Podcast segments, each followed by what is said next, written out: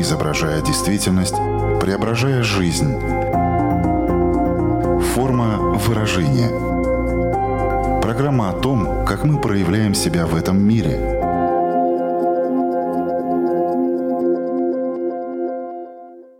Здравствуйте. Меня зовут Александра Плотникова. В эфире программа «Форма выражения». Приветствую слушателей Латвийского радио 4 и крупнейших платформ подкастов. Тема этого выпуска – инфляция. Допускаю, что вашей первой реакцией будет недоумение. Инфляция — это же программа не об экономике, а о психологии. Все верно, как и нет ошибки в названии темы. Говорить мы будем об инфляции, ее психологии. Что же под этим подразумевается? Как это проявляется? Чем нам может помочь информация о психической инфляции или инфляции эго? Думаю, сегодня вопросов больше, чем обычно, поскольку зачастую из названия темы уже многое становится понятней, а тут пока, наверное, только более запутано. Поэтому спешу представить эксперта программы, который поможет нам найти все ответы. С нами на прямой связи с острова Кипр юнгианский психолог, аналитический клинический психотерапевт Татьяна Супанева. Здравствуйте. Здравствуйте, Александра. Форма выражения.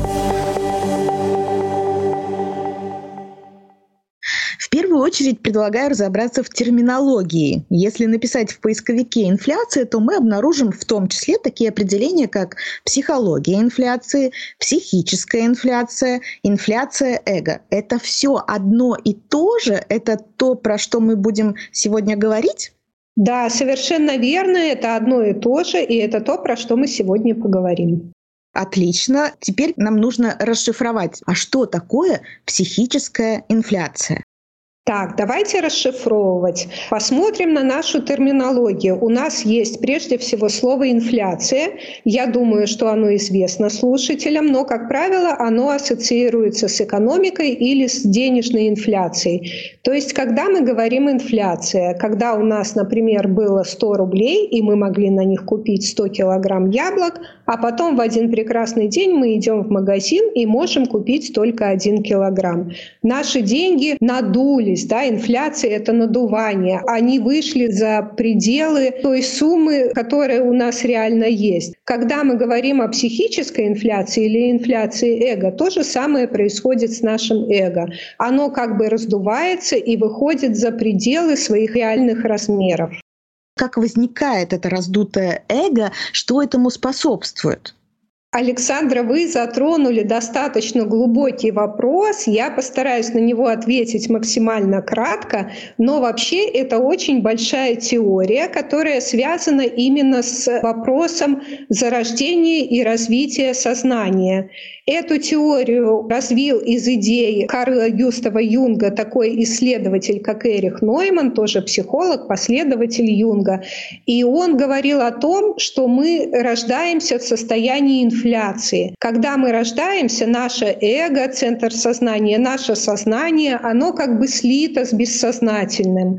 Если, когда мы вырастаем, мы понимаем, где наше сознание, а где область, которую мы не осознаем, то когда мы рождаемся, это все слито воедино. То есть мы рождаемся в состоянии инфляции. И задачей нашей, ну, скажем так, примерно первой половины жизни как раз-таки является развитие нашего эго, отделение его от бессознательного. А как вообще появилось это понятие? Это тоже порой очень даже интересно. Вот поскольку вы представляете юнгианское направление, возможно, есть какая-то такая история, которую можно было бы в том числе передать нашим слушателям, как это возникло. Все это результат наблюдений за клиентской практикой, изначально Юнга как раз-таки, а потом уже его последователей. То есть он наблюдал за пациентами, прежде всего, наверное, за психотиками, и в какой-то момент увидел или понял, осознал, э, что их идентичность, она выходит за пределы реальности. Да? То есть то, как они думают о себе, то, как они осознают себя, оно не соответствует их реальной личности. Он не понимает, что он там Вася Иванов, а он считает себя вот великим французским полководцем и правителем. Это уже действительно такое расстройство, но всегда ли это будет связано с ним? Есть ли какие-то нормы, которые еще вроде и выходят за пределы реальности, но в то же время еще не считается психическим расстройством? Конечно, вы правы. Далеко не каждый случай психической инфляции он будет являться именно психопатологией или психическим расстройством. Как правило, инфляция присуща более или менее каждому человеку, но в гораздо более мелких масштабах. И более того, психологи, юнгианские психологи, они говорят о том, что инфляция нам в какой-то мере необходима, потому что с ее помощью мы узнаем реальные пределы наших возможностей. То есть нам необходимо необходимо иногда раздуваться, возможно, ставить перед собой какие-то более амбициозные цели или задачи, возможно, когда-то действительно их выполнять, а возможно, когда-то понимать, что нет, это нам не по зубам, и возвращаться в свои реальные размеры. Но именно так мы узнаем правду о наших реальных способностях и возможностях, которые, кроме того, с течением жизни, они еще и возрастают при благоприятном развитии человеческой личности. Поэтому Поэтому вот это периодическая инфляция и возвращение в свои реальные размеры, в свои реальные пределы, она необходима для развития. Но где мы можем видеть инфляцию в обычной жизни, когда она не касается психопатологии? Например, когда человек перфекционист, то есть он вот хочет, чтобы все было идеально, хотя мы, наверное, прекрасно понимаем, что идеал в нашей жизни недостижим. Когда человек, возможно, захвачен или западает в какую-то определенную социальную роль в своей жизни. Достаточно частый пример — это пример матерей, когда они настолько отождествляются с ролью матери, что они, во-первых, перестают замечать все остальные части своей жизни, а во-вторых, возможно, они становятся слишком контролирующими или гиперопекающими по отношению к своим детям. А Еще, мне кажется, хороший пример где-то близко к перфекционизму — это трудоголизм. Когда мы начинаем считать, что без нас работа, дело не сдвинется, что мы незаменимы. Конечно, это тоже не соответствует реальности. Как мы знаем, незаменимых людей нет, и каким бы хорошим специалистом вы не были, это не значит, что вы должны тащить на своих плечах весь этот мир. А есть ли вообще самодиагностика, возможно, то, что вы не назвали, но в жизни человека присутствует? То есть какие-то симптомы, какие-то параметры, признаки, по которым человек мог бы понять, что в этих жизненных обстоятельствах у него эго раздувается?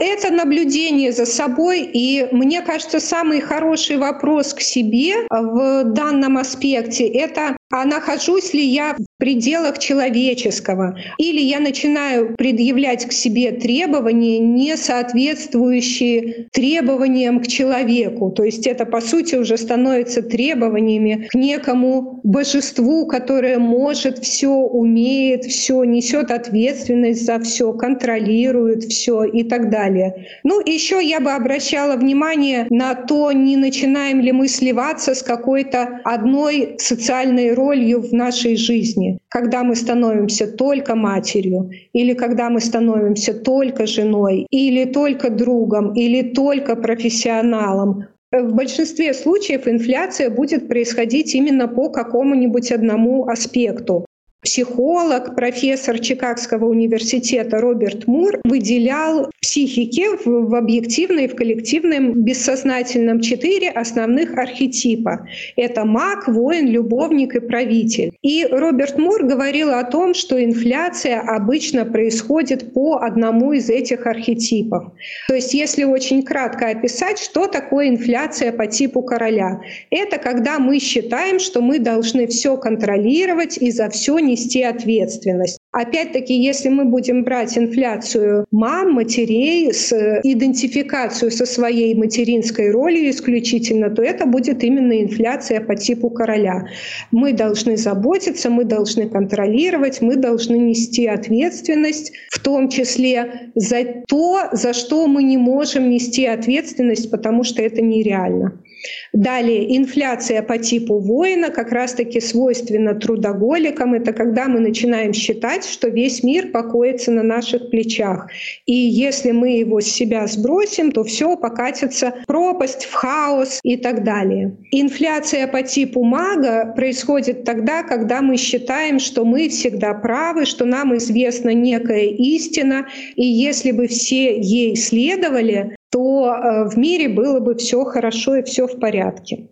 И инфляция по типу любовника происходит тогда, когда наши желания, как правило, связанные с телесностью, да, с удовлетворением наших потребностей физиологических, эти желания становятся единственным принципом в жизни и движущей силой. Э, каким-то таким крайним примером такой инфляции, собственно, является алкоголизм, зависимость от наркотиков и так далее. Как этот процесс вообще работает, когда эго раздувается, а потом сдувается? Вот этот механизм могли бы вы объяснить?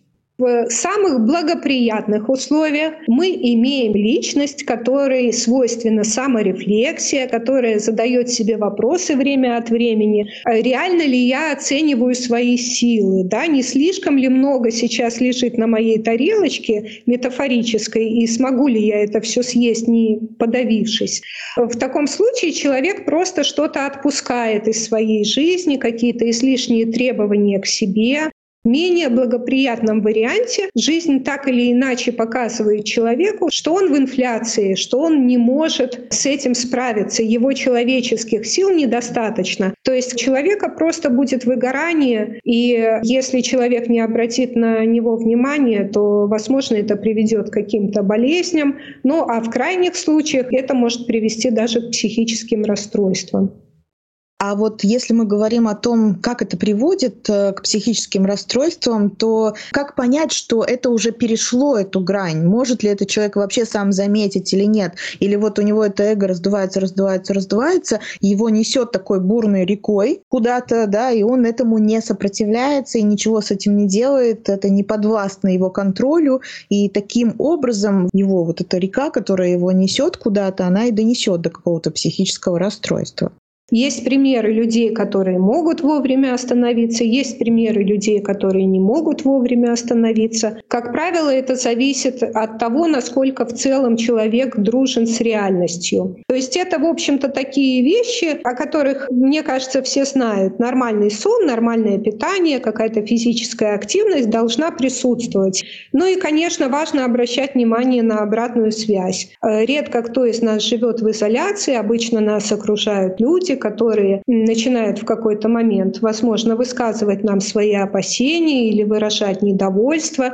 Например, э, недовольство мужа, который считает, что жена слишком погрузилась в материнство, ну или в работу, или наоборот, возможно, это со стороны женщины обратная связь.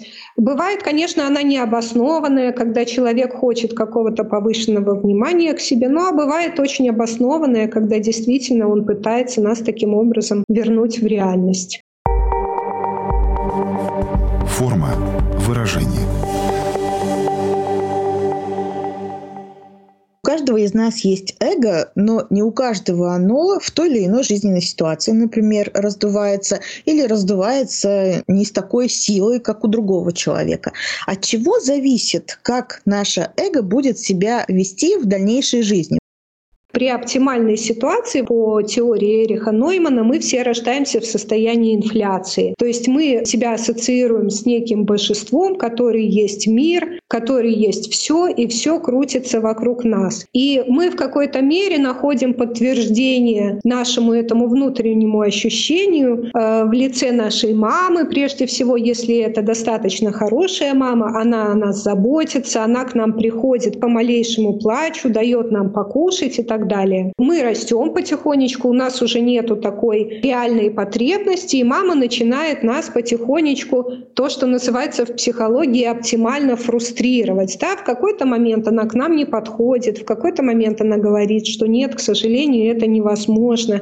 И таким образом мы начинаем справляться с вот этой изначальной инфляцией. Мы начинаем понимать, где мы, а где не мы, э, где наши потребности сталкиваются с потребностями других людей. И не нужно искать какой-то компромисс.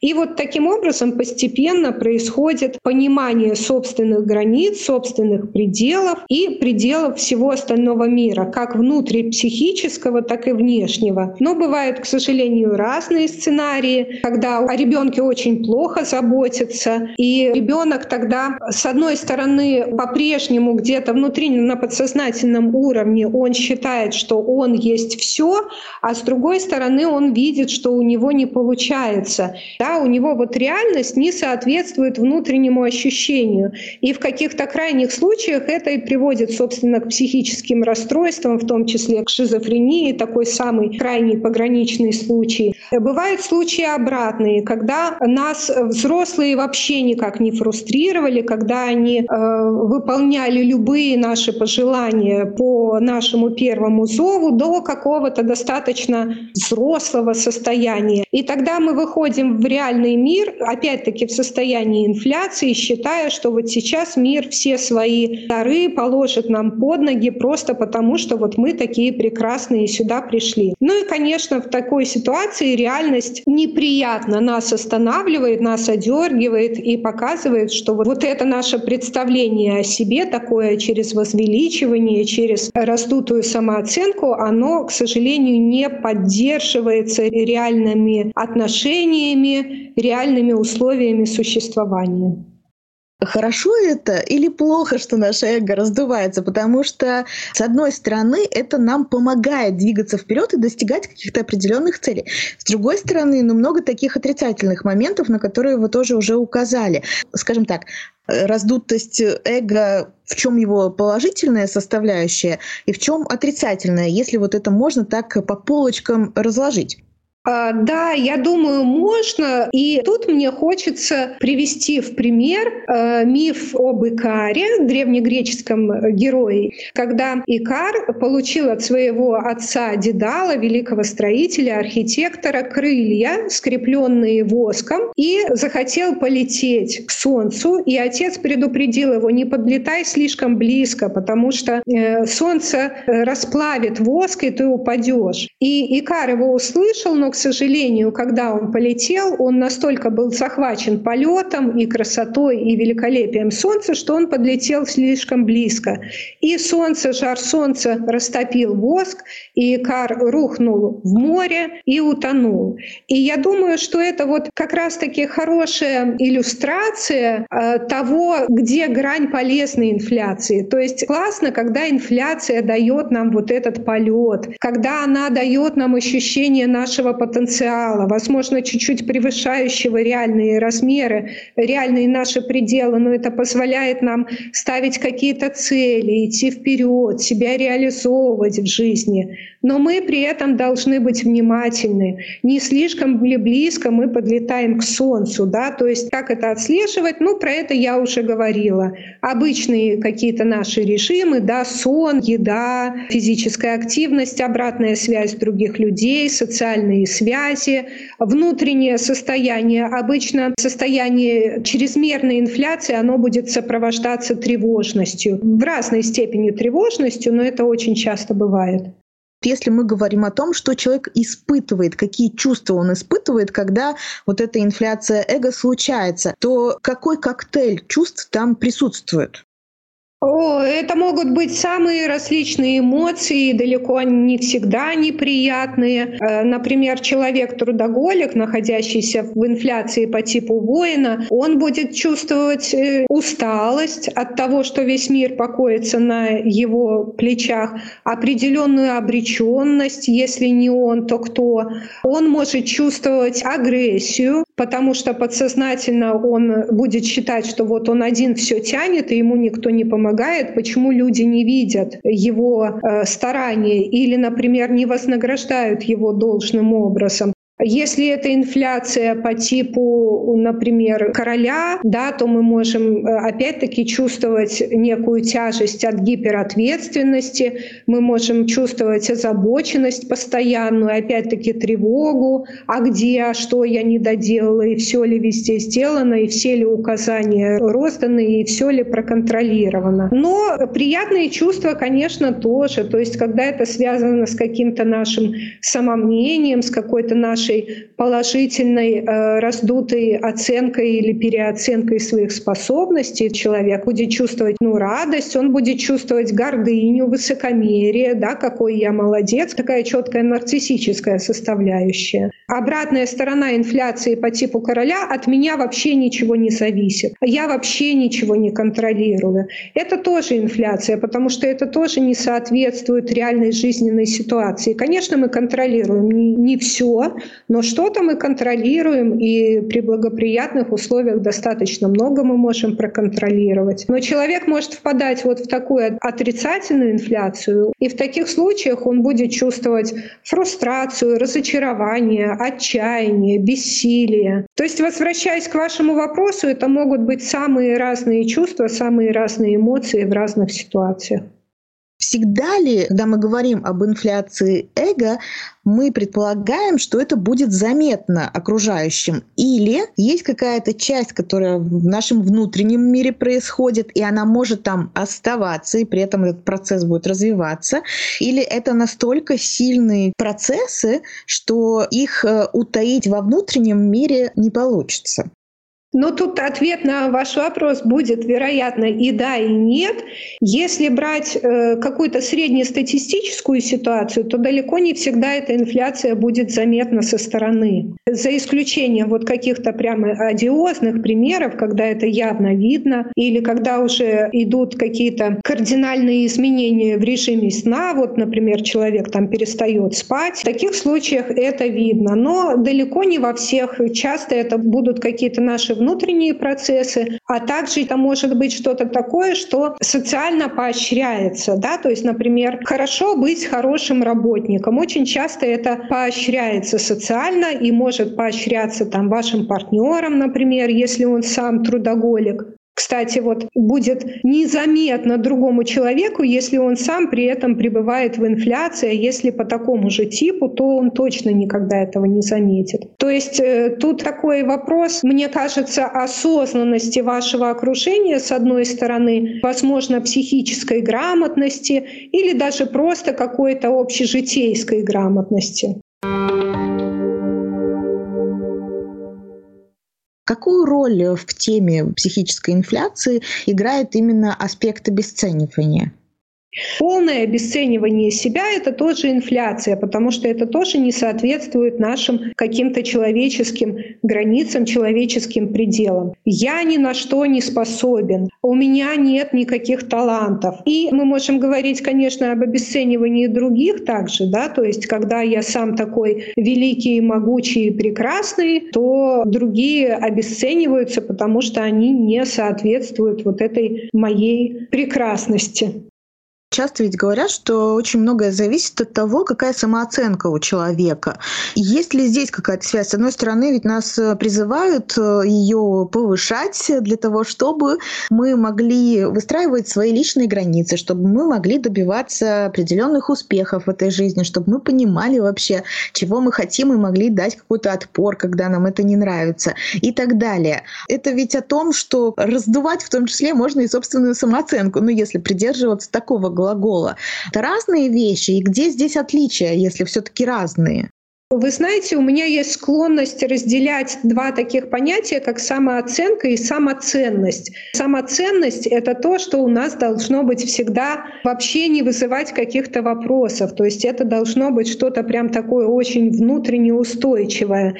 Самоценность я имею в виду убежденность в том, что ты такой, какой ты есть сейчас, здесь и сейчас являешься уникальной и очень ценной частичкой этой Вселенной все, собственно, каждый человек, он такой уникальный, и я в том числе. И на базе вот этой самоценности, такой нерушимой, у нас и появляется уже адекватная самооценка, потому что мы ну, в меньшей зависимости находимся от самооценки в каждой конкретной области. Допустим, я не знаю немецкий язык, и это никак не влияет на мою самооценку, она у меня остается устойчивой, но она при этом адекватная, да, то есть у меня нету в голове идеи, что мне как-то тут надо повысить свою самооценку и внушить себе, что на самом деле я знаю этот язык. Это уже будет инфляцией. А на базе такой устойчивой самоценности у нас вполне адекватная самооценка, она соответствует реальности, и на наше качество жизни и качество восприятия себя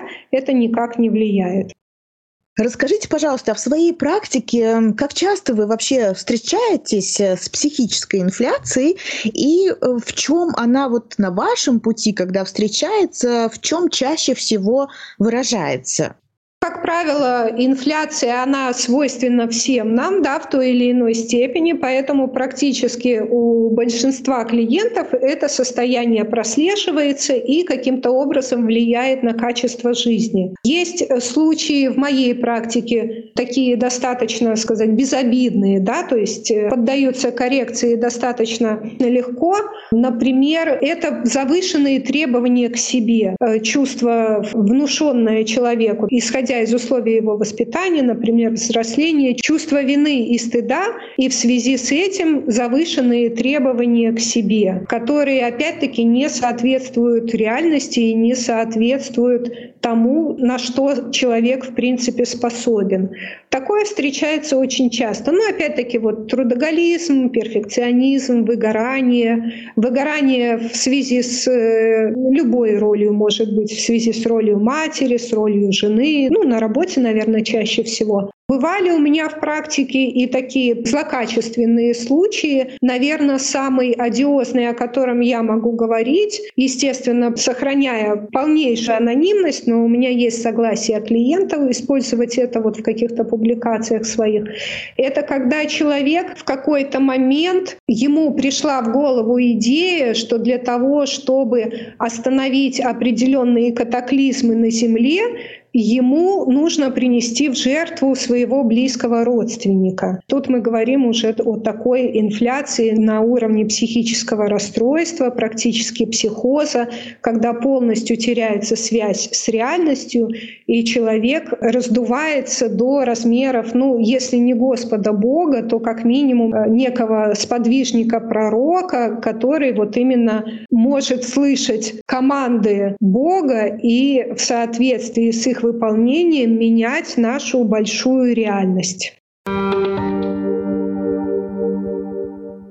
Что первое нужно было бы делать, когда ты в себе подобные процессы замечаешь? У каждого из нас есть все-таки пульт управления своими эмоциями, своей жизнью. Первая рекомендация, которую вы даете, это хорошо высыпаться, хорошо питаться и так далее. То есть такая будет базовая вещь, которую нужно рекомендовать всем. Или есть еще что-то, что очень важно знать и делать, когда ты заметил психическую инфляцию?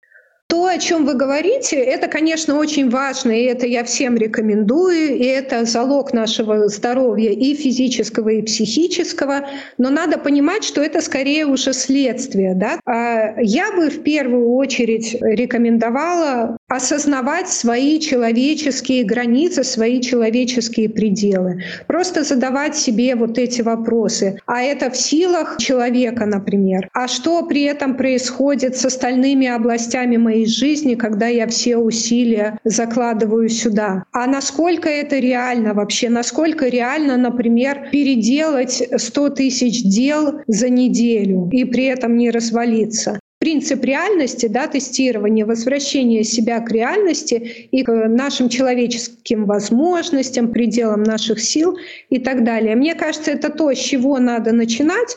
Ну а дальше уже, да, выравнивать режим, отношения с другими людьми. Это тоже обычно такой яркий показатель. Какие-то социальные связи должны быть, безусловно. Мне кажется еще очень полезным смотреть вот на эту схемку, которую я так кратко предложила по Роберту Муру, да, вот инфляция короля, воина, мага и любовника, и смотреть, чего нам не хватает, где провисание. То есть если где-то будет инфляция, то где-то у нас будет провисание. И вот это провисание потихонечку обращать на него внимание и добирать. Пример. Если человек находится в инфляции по типу воина, он трудоголик, супердисциплинированный и весь мир несет на своих плечах, скорее всего, у него будет провисание по типу любовника, да, то есть удовлетворение своих собственных желаний, своих собственных потребностей потребностей. Просто посмотреть в эту сторону и обратить чуть-чуть внимание на свою телесность, возможно, на требования тела, там всякие, я не знаю, массажи, прогулки, опять-таки вкусная еда, желательно полезная, но при этом вкусная, комфортные условия, начиная от температурного режима и заканчивая мягкими диванами и подушечками. То есть вот как-то добирать там, где у нас пробел, где у нас провисание. Это будет одновременно гармонизировать и снижать чуть-чуть инфляцию в другой области.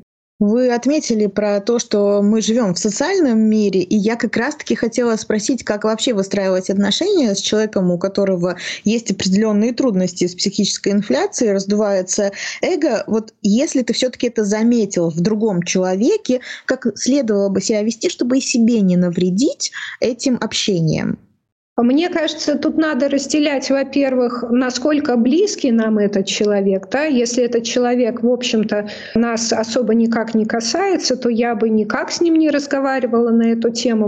Учитывая, что это взрослые, да, я сейчас говорю о взрослых людях, если беспокоит этот вопрос человека, который это заметил, я бы скорее обратила внимание на себя, да, почему меня это беспокоит. Если же это человек, от которого вы зависите или с которым находитесь в близких отношениях, любой степени близости, то можно как-то тактично ему сказать, а вот э, ты не замечаешь, что там вот, вот это, например. Если это супруг, партнер, партнер, вот мне кажется, ты в последнее время плохо спишь, например.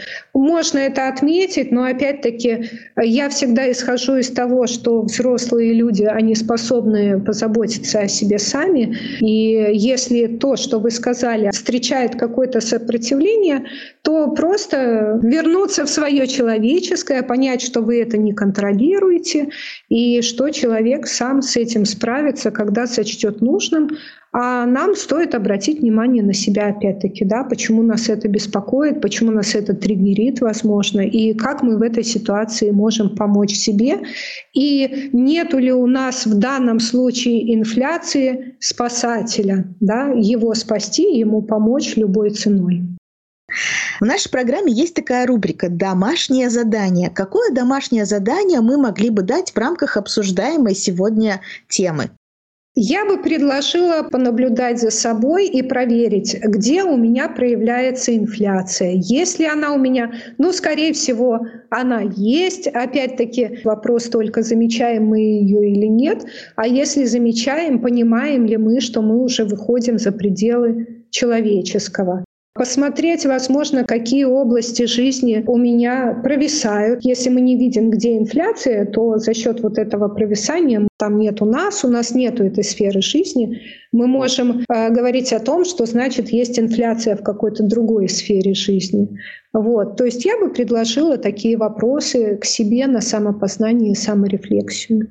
Я думаю, что сегодня для многих мы открыли вообще новый термин, как инфляция эго, психическая инфляция. И теперь, э, если очень хочется углубиться в эту тему, то можно изучать ее более детально, в том числе с помощью книг, в том числе с помощью разных э, теорий. И, конечно же, я надеюсь, что наша программа стала таким введением э, в эту тему. Я для себя открыла тоже впервые этот термин, и вы помогли разобраться в том, что он из себя вообще представляет. Поэтому большое вам спасибо за такой базовый уровень знаний, который, я думаю, пригодится и мне, и нашим слушателям уже в дальнейшем. Напомню всем, что сегодня вместе с нами была юнгианский психолог, аналитический психотерапевт Татьяна Супанева. Большое вам спасибо за то, что нашли время и возможность с нами пообщаться. Резюмируя все то, что мы сегодня обсуждали, Татьяна, может быть, вам хочется еще какую-то мысль подчеркнуть или просто что-то пожелать нашим слушателям?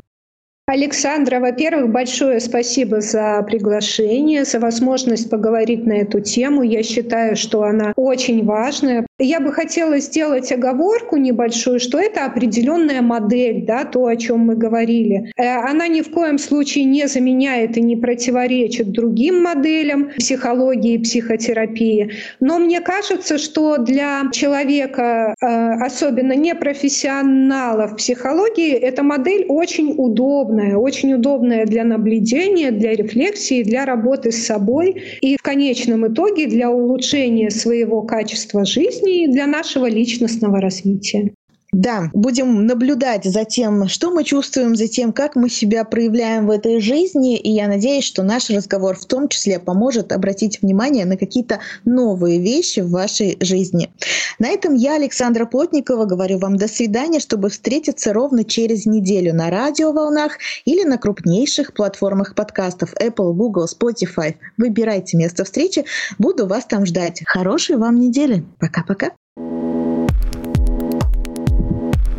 Отражая время, изображая действительность, преображая жизнь.